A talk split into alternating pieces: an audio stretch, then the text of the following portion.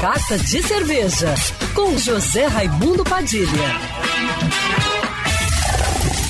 Alô, ouvintes da rádio Band News FM Rio, saudações cervejeiras. Bem-vindos ao Carta de Cerveja de hoje. O fechamento de bares e restaurantes não foi o único golpe que a indústria cervejeira sofreu com a quarentena.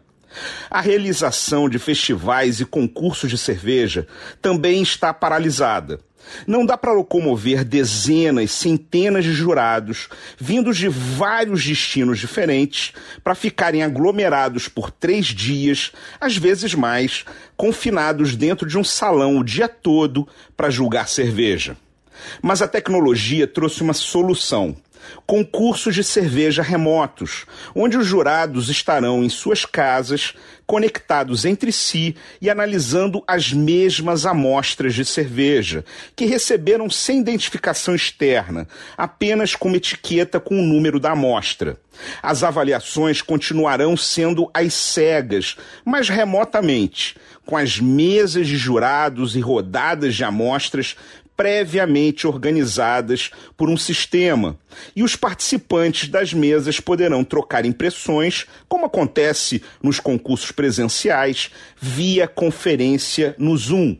No momento, a plataforma está sendo testada pela Associação de Cervejeiros do Panamá, num projeto que usa o software Beer Awards Platform, o BAP brasileiro, criado por brasileiros. Permite que os juízes participem remotamente do local onde estiverem, de forma simples, prática e eficiente. Uma mudança e tanto, porque foi apenas em 2015, há cinco anos, que foi realizado o primeiro concurso do mundo com fichas preenchidas no laptop, a Copa Cervejas de Américas, em Santiago do Chile.